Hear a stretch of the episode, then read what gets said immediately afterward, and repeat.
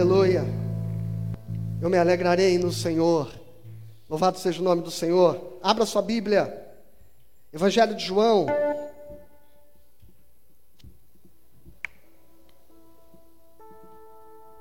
Capítulo 1.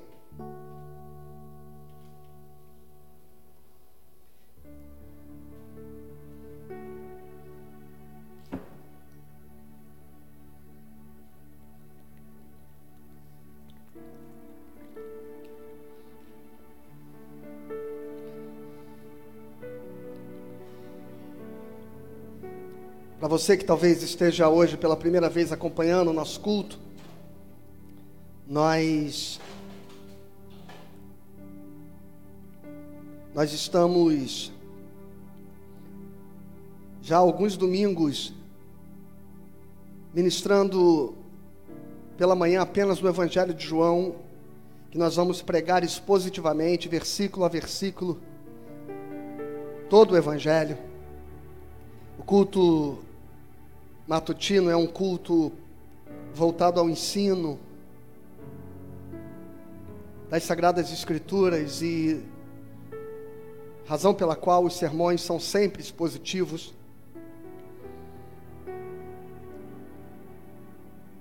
E hoje nós estaremos refletindo no versículo 15 até o versículo 18. O testemunho de João Batista.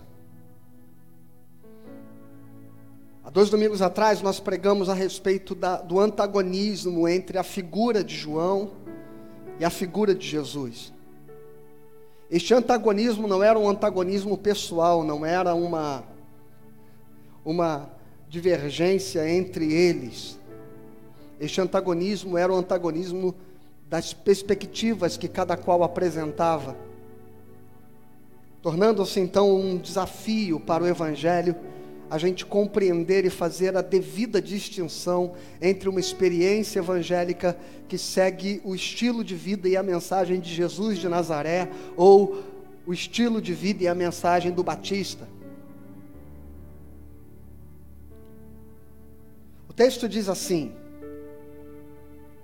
João testemunha a respeito dele e exclama: Este é o de quem eu disse o que vem depois de mim, contudo, a, a primazia, tem a primazia, porquanto já existia antes de mim. Porque todos nós temos recebido da sua plenitude e graça sobre graça. Porque a lei foi dada por intermédio de Moisés. A graça e a verdade vieram por meio de Jesus Cristo. Ninguém jamais viu a Deus. O Deus unigênito que está no seio do Pai é quem o revelou.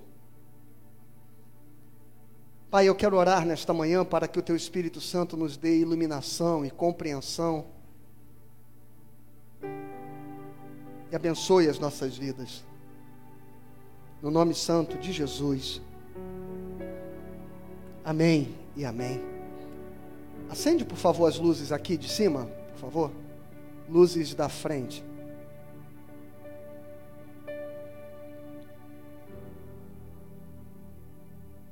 Obrigado, Davi.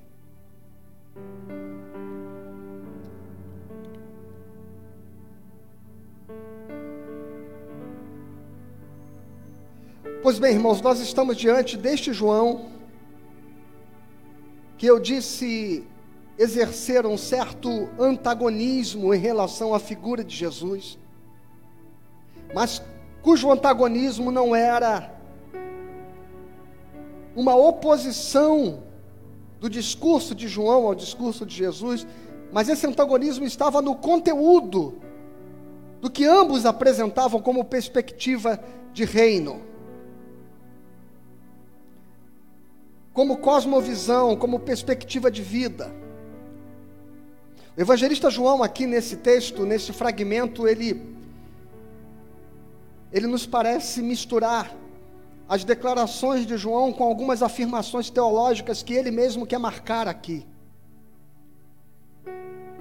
É como se ele não estivesse reproduzindo literalmente as palavras de João, mas estivesse traduzindo na perspectiva da revelação de Jesus Cristo como Filho de Deus aquilo que João havia dito. Porque há um testemunho que João dá a respeito de Jesus antes de, de poder identificá-lo diretamente ali, na figura do batismo, quando o Espírito desceu sobre ele. E o próprio João vai dizer que foi naquele momento que ele identificou que era Jesus, seu primo, diga-se de passagem. Primeiro fragmento de texto que nós temos aqui, irmãos, ele diz: seguinte palavra de João: Este é o de quem eu disse. Este Jesus Cristo é aquele de quem eu disse.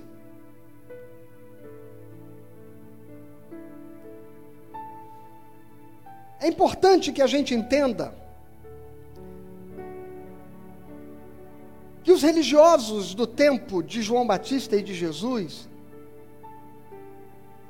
eles de certa forma não estavam dispostos a ouvir nem João e nem Jesus. A mensagem radical que João pregava, a mensagem acusatória, o discurso inflamado de juízo, de castigo que João trazia, tanto quanto seu estilo de vida radical, não interessava aqueles religiosos. Mas também não interessava aos religiosos a graça de Jesus Cristo. A mensagem acolhedora, a libertação das palavras do Evangelho, a mensagem de vida, o amor, a graciosidade, o modo como Jesus se comunicava com as pessoas, o modo como Jesus interagia com elas, o modo como Jesus participava de suas vidas e, e celebrava a vida ao lado delas. Também não interessava a eles a graça. O que interessava aquelas pessoas naquele tempo? O que lhes conviesse. Nós estamos diante de João Batista dando testemunho a respeito de Jesus. O profeta João, o homem irrepreensível, o homem ilibado, o homem santo, um homem coerente no seu discurso, na sua vida, um homem de autoridade espiritual incontestável está apontando para Jesus Cristo e testemunhando a respeito dele. E aquela gente não só ignorou João, como ignorou Jesus. Mas ainda assim continuaram construindo os seus próprios discursos religiosos de verdade. E, e, essa, e essa situação, irmãos, ela me parece tão contemporânea, tão contextualizada com o nosso tempo. Já existem alguns teóricos chamando este nosso tempo de pós-verdade. Veja, até outro dia nós dizíamos que estávamos na pós-modernidade. Entendendo que a modernidade é o tempo do pensamento humano, onde a razão foi a ênfase. A, a, a ciência foi sistematizada com todos os seus fundamentos epistemológicos. E nós chegamos à pós-modernidade, que é o que foi o momento onde esta modernidade se reaproximou da espiritualidade.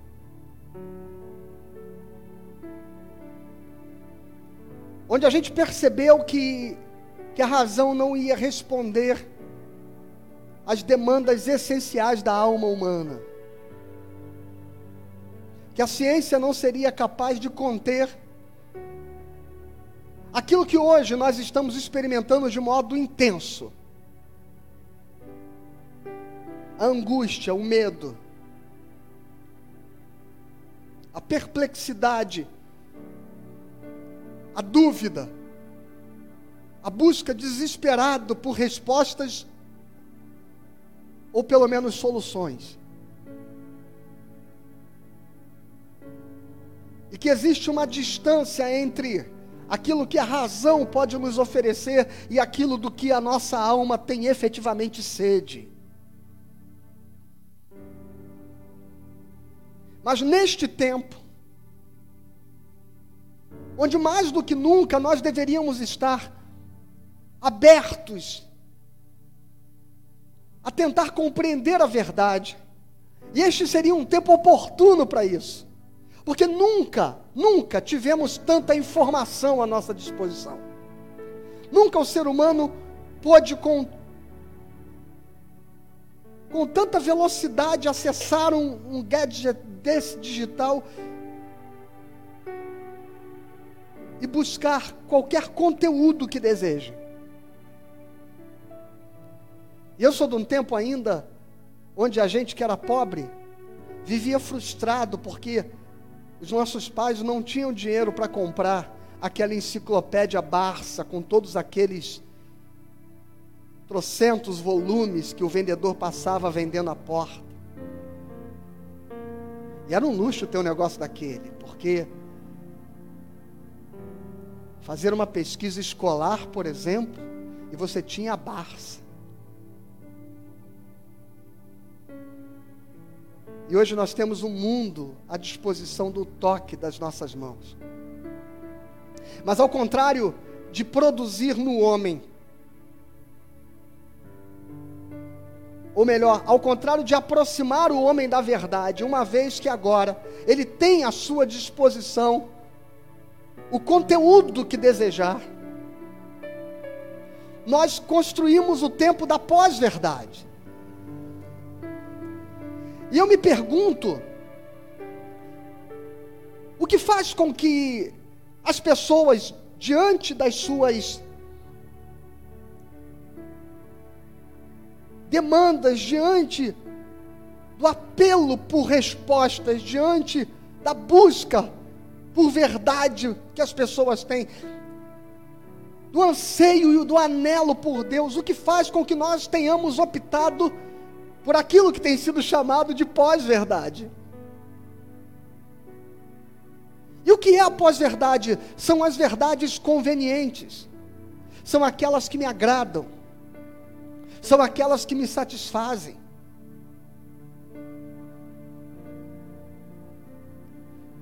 Certo líder mundial, dia desses, num de seus discursos, disse: o acesso vasto à informação e livre à informação, em vez de nos tornar mais, saibos, mais, mais sábios, recrudesceu a nossa idiotice, a nossa ignorância. Porque nós não fomos buscar o saber para tentar encontrar a verdade, nós fomos buscar na informação, e como ela é vasta, como ela é plural, como ela é extensa,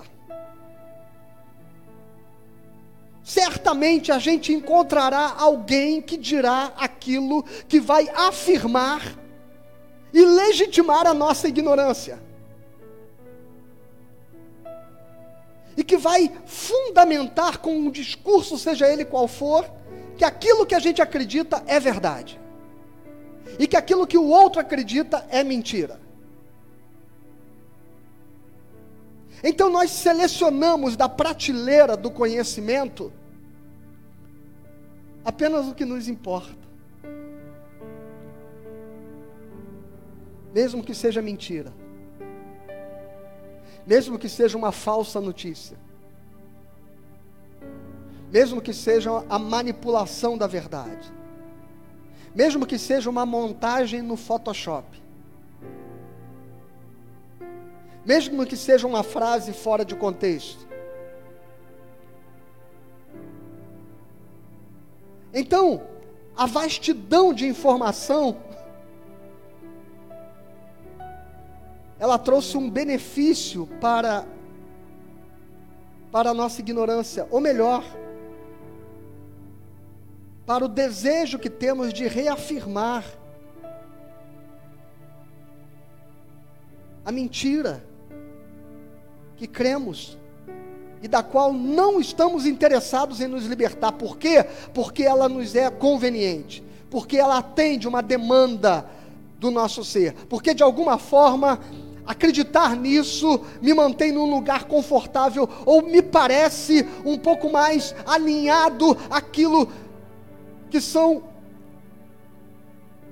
os anseios da minha vida, do meu coração, a aptidão do meu ser, o apetite da minha alma. E é assim que, mesmo nós temos um homem da estatura de João Batista, apontando para Cristo e dizendo: Este é aquele de quem eu falei, que veio cumprir a profecia, que veio manifestar a verdade, que veio nos trazer a luz, que veio nos trazer a salvação.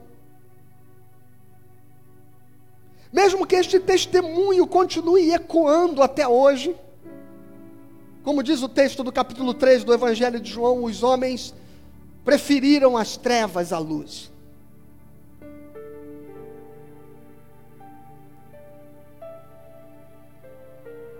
E é por isso, irmãos, que é tão assustador que não importam os fatos, não importam os argumentos, não importam os números, não importam os dados, não importa o que seja.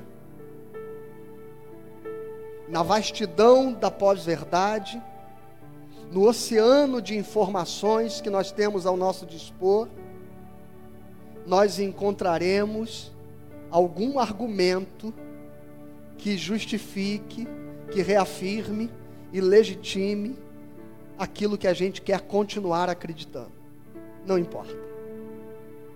Chega um momento que Jesus chama esta gente e diz assim: Vem cá, digam para mim. O que vocês foram ver no deserto? Quando vocês foram lá ouvir João Batista, o que vocês foram fazer? Foram ver um caniço agitado pelo vento? E esta é uma pergunta que nós precisamos fazer ao nosso coração. Quando você vai à igreja, quando você vai na internet para ouvir uma palavra, o que você vai fazer? Quando você abre a Bíblia para ler o Evangelho, o que você está buscando? Você está buscando a verdade? Ou você está buscando aquilo que lhe é conveniente? Sabe, é, as mulheres, né, sempre preocupadas com a sua imagem,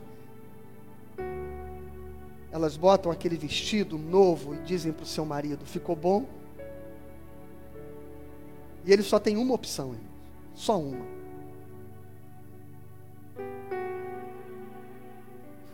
A única opção que ele tem é ele dizer: ficou assim.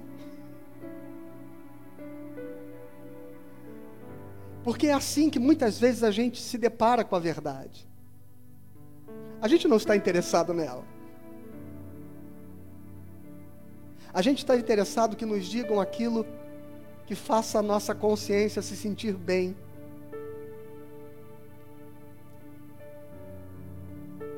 E aí a gente constrói este mundo. Eu disse aqui numa reflexão, numa live ao longo desses dias, que é assustador quando você manda uma mensagem para alguém e diz assim: irmãozinho, irmãozinho, irmãozinho, irmãozinho, irmãozinho, essa, essa publicação que você fez aí, isso é mentira. E aí você manda o link dizendo assim, ó, tá aqui, ó. Tá aqui o link que mostra que isso aí não é verdade. Tá aqui. Já vasculharam essa informação e descobriram que isso aí é uma montagem.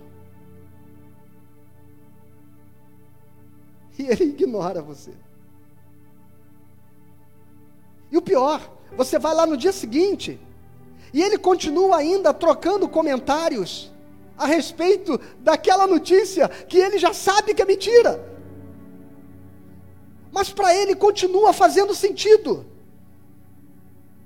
E por que continua fazendo sentido para alguém aquilo que já se revelou uma inverdade?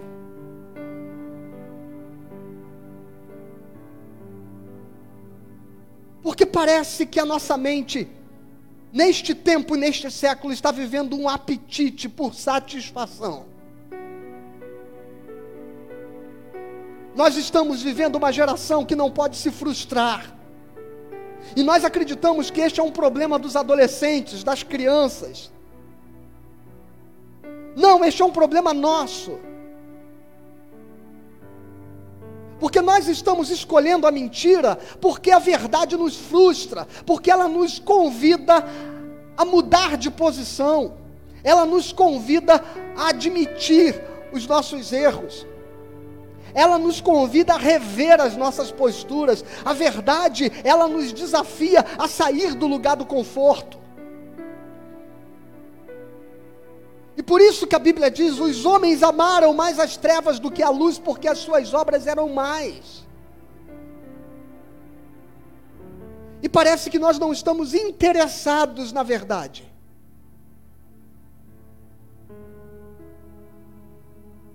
João Calvino diz que o testemunho de João era tão claro que o texto profético diz ele é a voz do que clama. É objetivo. É em alto e bom som que este testemunho foi dado. Foi dado. E Calvino, ainda fazendo exegese desses versos de João, ele ainda diz que os verbos estão conjugados num presente contínuo, de modo é como se a mensagem de João, ela não estivesse sendo dita apenas naquele momento, mas que fosse uma mensagem, um testemunho que permanecesse ecoando na história. Jesus Cristo é a verdade. O seu estilo de vida, o seu modo de amar, o seu modo de acolher, o seu modo de perdoar, mas nós não estamos interessados nisso. Então Jesus diz para aquelas pessoas e diz a nós, possivelmente hoje, neste nosso tempo de pós-verdade: O que vocês foram ver no deserto? O que vocês estão procurando? Porque João Batista pregou com todo rigor e vocês disseram que ele era um mentiroso e permitiram e consentiram que ele fosse preso e enforcado e, e decapitado. E vem o filho do homem que prega com todo amor e com toda graça. E vocês dizem que ele tem demônio.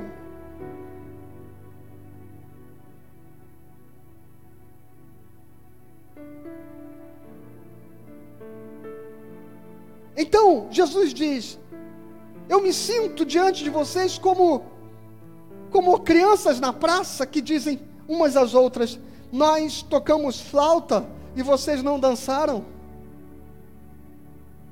Nós entoamos lamentos e vocês também não choraram. E a gente já não sabe o que que você quer. O que você quer? Você quer a verdade?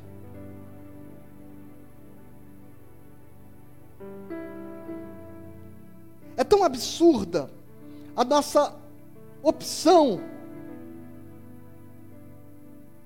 por aquilo que não é o verdadeiro, porque veja bem, eu vou voltar ao texto do Evangelho de João. No versículo 17, João Batista diz assim: Porque a lei foi dada por intermédio de Moisés, a graça e a verdade vieram por meio de Jesus Cristo.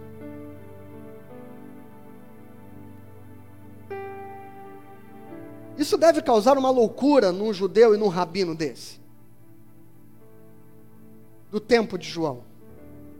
E possivelmente do nosso tempo também. Porque João está afirmando com todas as letras que a lei veio por Moisés. Escuta isso. Mas a graça e a verdade vieram por Jesus Cristo.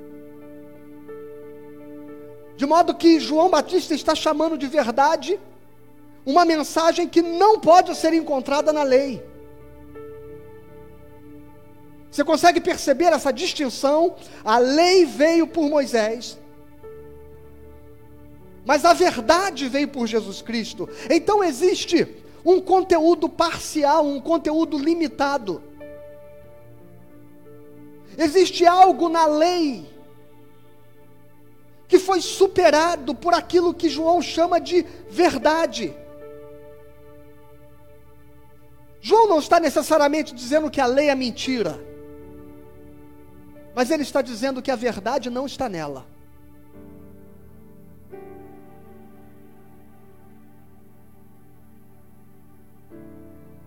E sabe o que nós estamos fazendo hoje? Que coisa mais interessante, né? Do mesmo modo que no tempo de Jesus, eles nem ouviram João e nem ouviram Jesus. E apesar desse testemunho do profeta da lei, do, do maior profeta da lei, porque Jesus é quem afirma isso no Evangelho de Mateus, capítulo 11. Não houve em todos os tempos um homem nascido de mulher que se iguale à estatura da figura de João Batista. É Jesus quem disse isso. E esse cara está dizendo: ouçam a Jesus Cristo.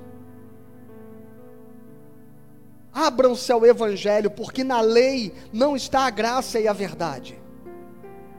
E sabe o que está acontecendo hoje? Que coisa curiosa. Uma exegese judaica está invadindo os púlpitos evangélicos. É. Esta leitura do Antigo Testamento, que foi perpetuada, e que os religiosos do tempo de Jesus desejaram manter-se preso a ela, presos a ela esta leitura que foi superada pela verdade do Evangelho. Mas eles, a despeito do testemunho de João e da pregação de Jesus, decidiram reafirmá-la. Esta leitura está voltando para o público evangélico. A mesma exegese que negou o cumprimento das profecias em Jesus, conforme elencado por Mateus, a mesma exegese que negou a releitura do Velho Testamento proposta pelo apóstolo Paulo nas suas cartas e nas suas epístolas.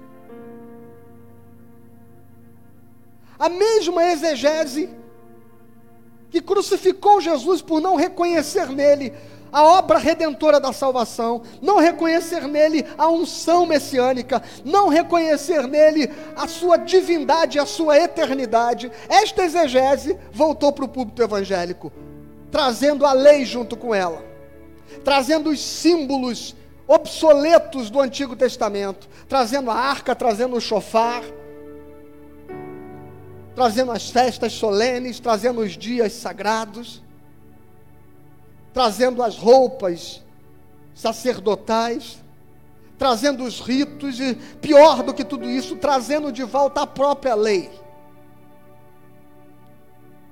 E agora existe um monte de gente no meio do segmento evangélico que está reinterpretando o Novo Testamento à luz da exegese judaica do Velho Testamento, quando na verdade é o Evangelho que deve iluminar o Antigo Testamento e jamais o inverso.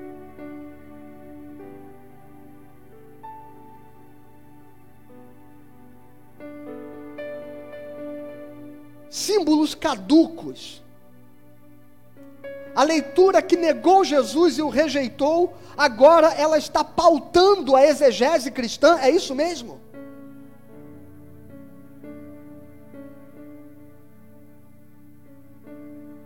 E agora eu volto para o texto hebraico do Velho Testamento e sequer me autorizo a chamar Jesus de Jesus Cristo, mas eu chamo de Yeshua HaMashiach.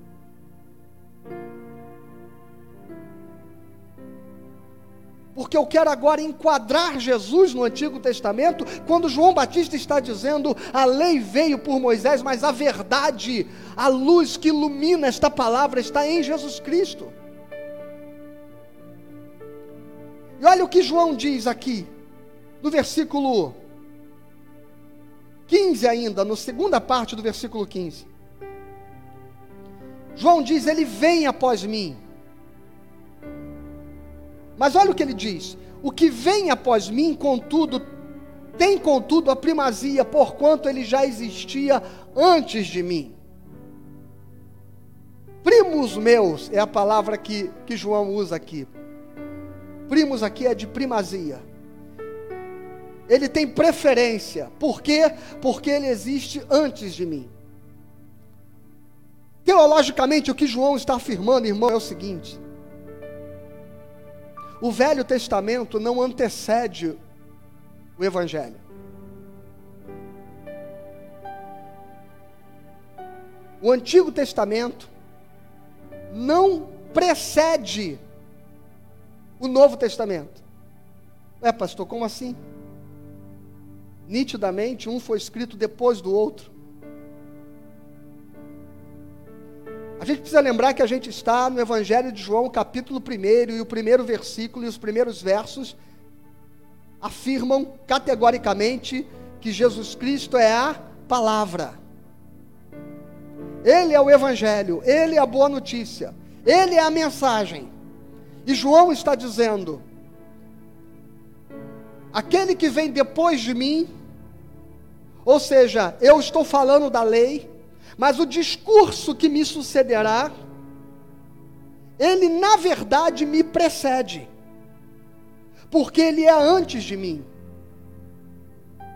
Antes que houvesse luz, meu irmão, houve cruz. Antes que houvesse o pecado, houve a redenção. Antes da lei, a graça estava posta. E olha que o pregador da lei, João Batista, que vive sob a lei e que discursa a partir da lei,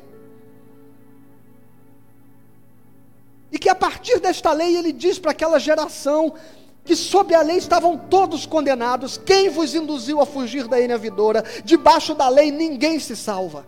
Por isso ele é aquele que prepara o caminho do Senhor. Porque ele é aquele que vai trazer às pessoas a consciência de que não há perspectiva, chance, hipótese de salvação debaixo da lei. E ele vai tornar então Jesus Cristo a única chance daquele povo. A única alternativa é a graça e o perdão de Deus. Mas este João, que está pregando sobre a lei, ao dizer que Jesus vem antes dele, ele diz no verso 20, 16: Porque todos nós temos recebido da sua plenitude e graça sobre graça.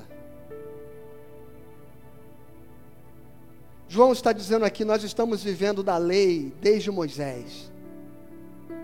Desde Moisés que nós estamos vivendo debaixo da lei. Mas não é esta lei que tem sustentado a vida. Não é esta lei que tem viabilizado a nossa existência. É Ele que existe antes da lei. É dele que nós temos recebido plenitude e graça sobre graça. Nós não temos nos sustentado pela nossa obediência, nós temos nos sustentado porque as misericórdias do Senhor se renovam a cada manhã. Nós não temos nos sustentados pela nossa retidão,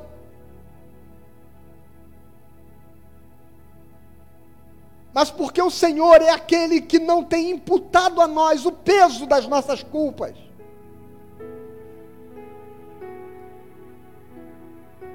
Ele precede a lei, tudo subsiste nele, no seu amor e na sua graça, na sua misericórdia.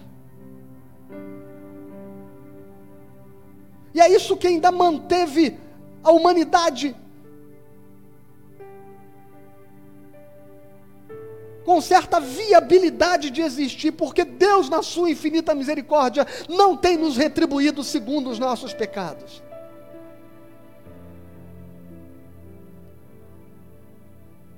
Jesus Cristo, Sua pessoa e Sua obra, Sua mensagem, Sua obra redentora, irmãos, não é a extensão da lei.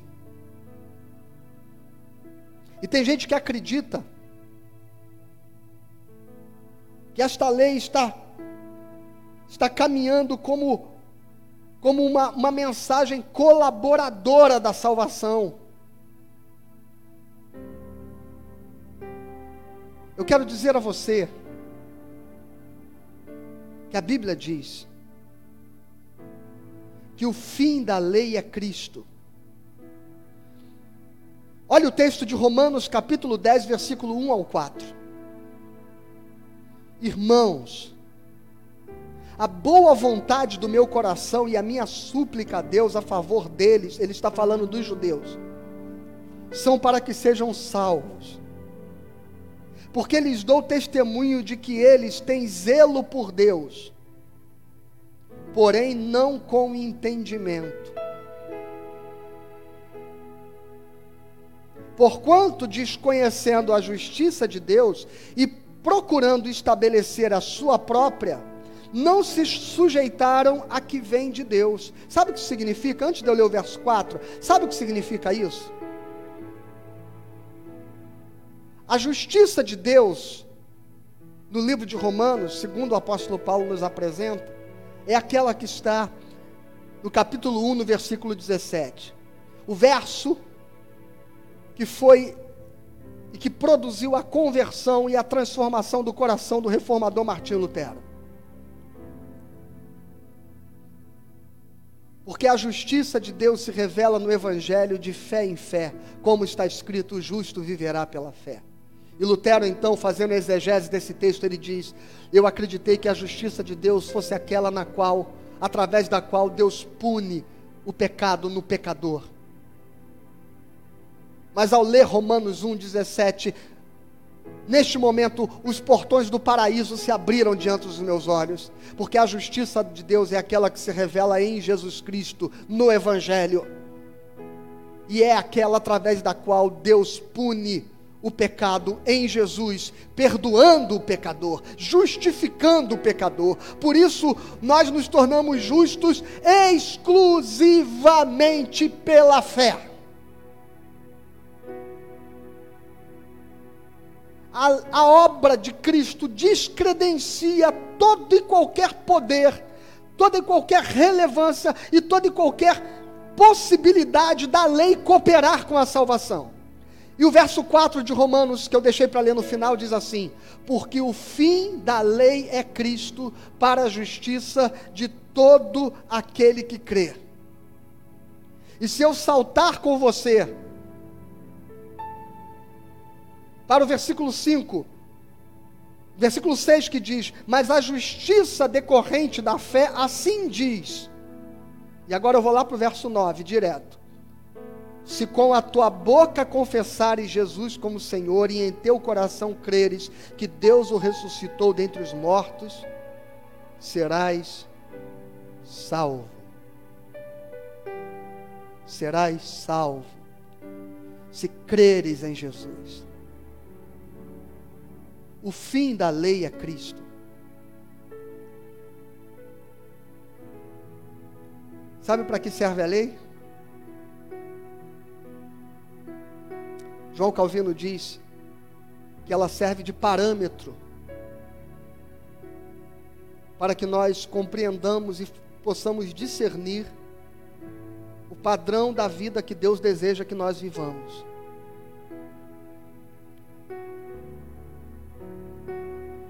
Mas esta lei só se faz necessário porque em nós não opera plenamente o amor. Porque Jesus Cristo disse que toda lei se resume em amar a Deus sobre todas as coisas e amar ao próximo como a si mesmo.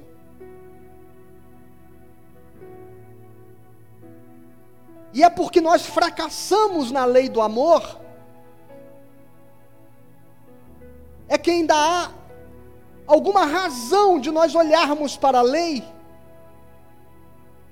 para que nós, na nossa loucura, não nos percamos totalmente das diretrizes do que significa ser um ser humano efetivamente capaz de viver em sociedade. De modo que a lei não opera em nós nada que contribua para a nossa salvação. Senão apenas que agora, havendo sido salvos, o Espírito de Deus nos capacita a viver debaixo da lei de Deus. Só que agora não mais a lei das obrigações, porque a lei do espírito da vida nos livrou da lei do pecado e da morte. Porque agora a lei, como um escrito de dívida que pesava contra nós, diz o texto de Colossenses, foi cravado na cruz, foi encerrada e anulada. Cumprir a lei agora faz parte do desejo de um coração que, tendo sido regenerado, e habitado pelo Espírito Santo, quer viver do melhor modo que Deus deseja que nós vivamos como seus filhos. Mas para isso, bastaria o amor. Para isso, bastaria o amor. Nenhuma lei, apenas o amor. Mas é a nossa incapacidade de amar plenamente, é o nosso egoísmo, a nossa vaidade, que invariavelmente nos coloca em contradição com a lei do amor é que nos obriga ainda a olhar para a lei para lembrar que a gente não deve cobiçar o que é do outro.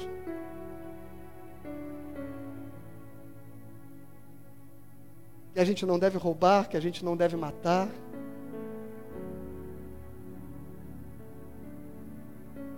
Por mais óbvio que isso pareça, Jesus Cristo nos ensina a olhar para essas leis sem acreditar que o homicida do qual ela fala é aquele que tira a vida de alguém.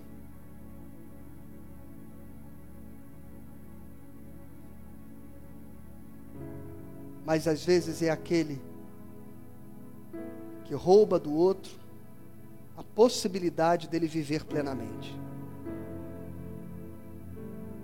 E uma ofensa pode fazer isso. Jesus diz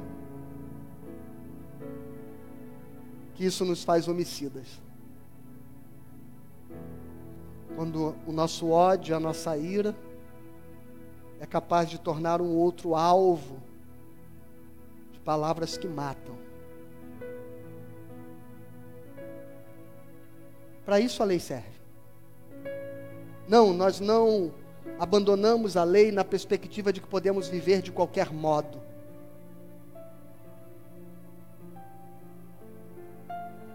nós olhamos para a lei como sendo aquilo que agora nós podemos viver, porque a graça de Cristo nos libertou da opressão, da escravidão do pecado que nos impedia de obedecer à lei.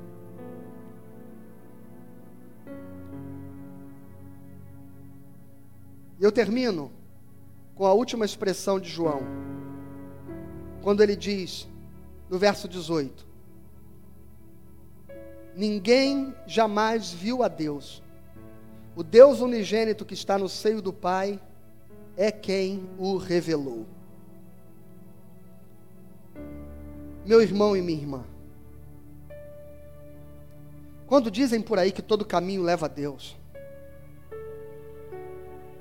quando dizem por aí que toda mensagem, que toda pregação, que toda e qualquer filosofia religiosa, que todo e qualquer rito, todos eles objetivam a mesma coisa. Eu não discordo. Mas o que eu tenho a dizer é que ninguém pode levar alguém a um lugar que não sabe onde é. Ninguém pode apresentar alguém a uma pessoa que ele mesmo não conhece.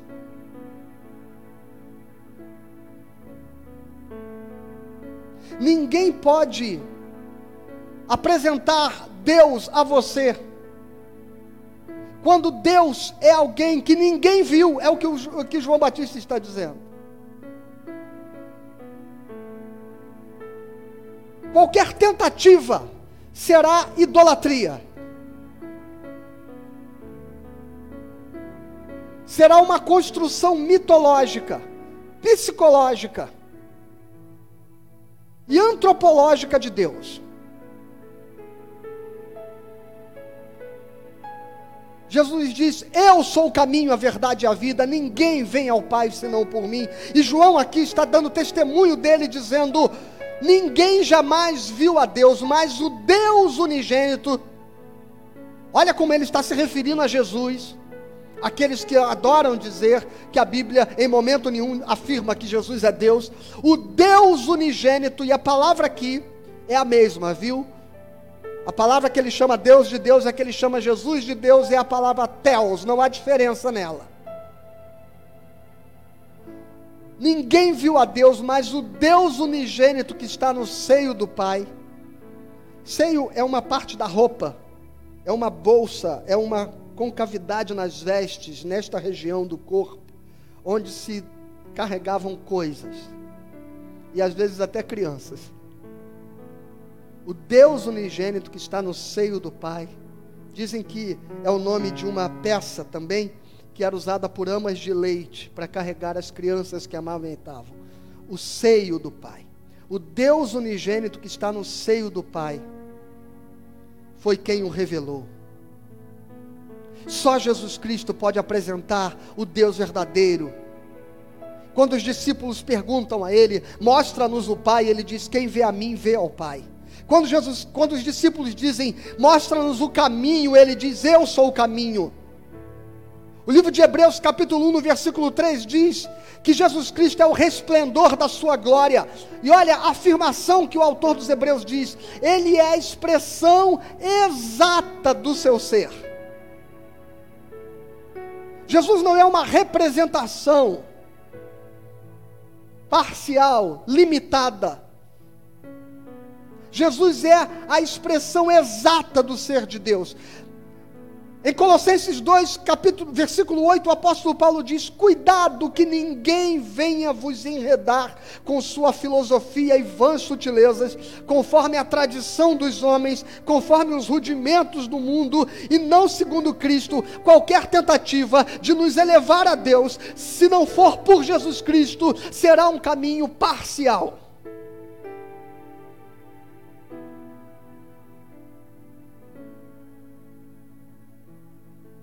E no versículo 9, o apóstolo Paulo diz aos Colossenses: Portanto, nele habita corporalmente toda a plenitude da divindade. Então, se você está buscando a verdade, meu irmão e minha irmã, a verdade é Jesus Cristo. Apenas Ele. Apenas nele. Se você está buscando conhecimento, busca aquele que vem de Deus. E se você deseja a verdade do Evangelho, a verdade do Evangelho ela nos liberta em todas as dimensões da nossa vida, de modo que a sua visão de mundo, de modo que a sua ideologia, de modo que o seu pensamento, tudo precisa estar iluminado por Jesus Cristo.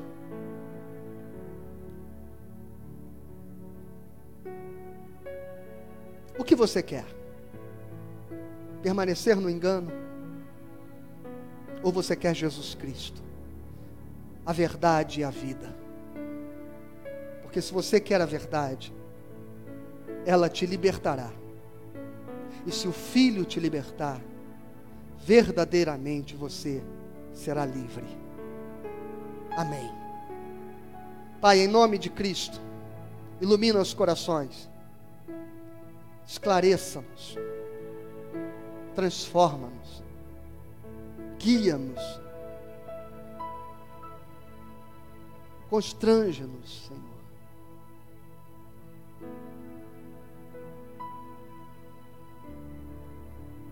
Porque nós precisamos entender que só há uma direção a seguir, só há uma verdade, só há um caminho, só há uma palavra viva, só há um Salvador.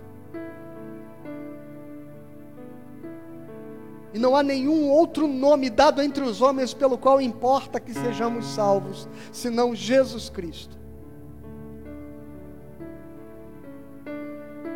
E que esta verdade seja a nossa obsessão, ó Pai.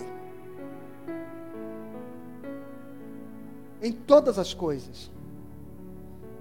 Que os nossos lábios proclamem verdade, que o nosso pensamento se alimente da verdade que nós não sejamos coniventes, participantes da mentira. E que o Senhor seja conosco em nome de Jesus. Amém e amém. Irmãos, nós vamos